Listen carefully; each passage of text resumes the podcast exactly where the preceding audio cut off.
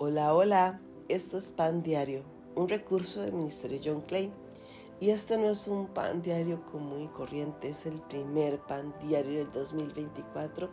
Hoy quiero decirte feliz año nuevo. Estamos en un 2024 en donde le pedimos a Dios que extienda su gracia, su misericordia a nuestro favor. Y quería compartir con ustedes una porción de la Biblia no sé si alguna vez has leído el Evangelio de Mateo, pero yo creo que uno de mis capítulos favoritos está en este Evangelio. Digo yo creo porque es que realmente hay muchas partes de la Biblia demasiado lindas que están en mi corazón, pero Dios me habla una y otra vez a través del capítulo 6. Tiene muchas enseñanzas, obviamente no las puedo compartir todas en este pequeño espacio, pero quería hablarles de una parte de este capítulo que está a partir del versículo 19 y que habla de los tesoros. ¿Qué es un tesoro para usted? Bueno, yo creo que un tesoro es algo valioso y usualmente ligamos este concepto de tesoro a una, a una posesión, a un bien material, algo valioso por su valor económico. Eso es un tesoro. Porque si nosotros nos remitimos, ¿verdad?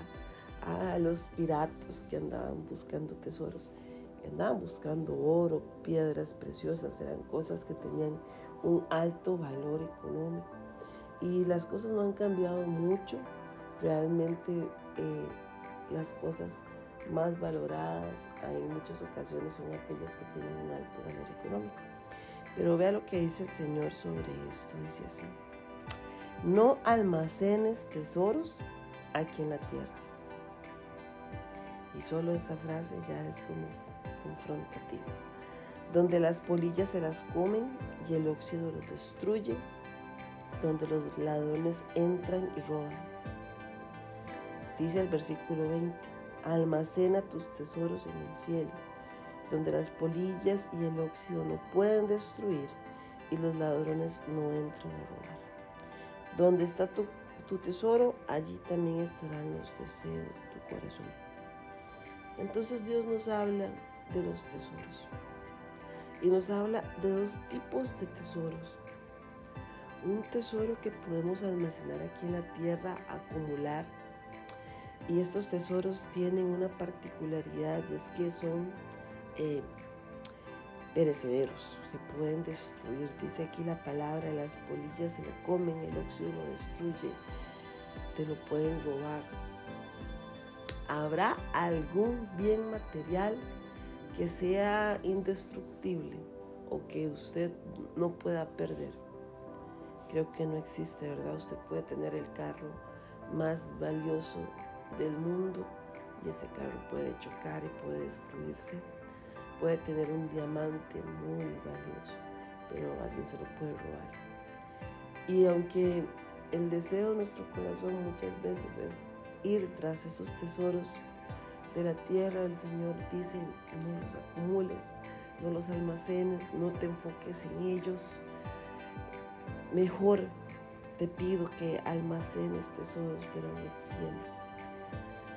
Que hagas tesoros en el cielo, porque estos tesoros son imperecederos, estos tesoros no se destruyen, son eternos. Y siempre me pregunto, ¿cuáles serán esos tesoros? ¿A qué se referirá el Señor con esos tesoros? Hay cosas en el cielo que el Señor está preparando para nosotros. No lo digo yo, lo dice la palabra. Almacena tus tesoros en el cielo.